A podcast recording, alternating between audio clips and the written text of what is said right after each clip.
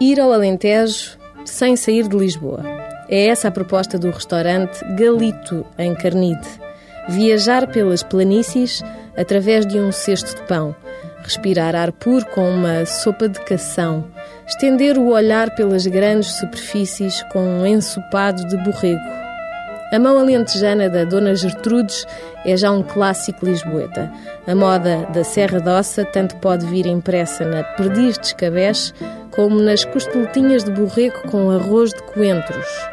É simples a cozinha da Dona Gertrudes, o que não implica com o sabor, bem pelo contrário.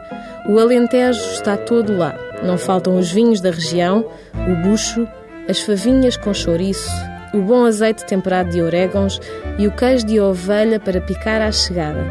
Não faltam as cadeiras pintadas, os paninhos, o conforto de quem sabe que não é preciso muitas acrobacias para receber bem.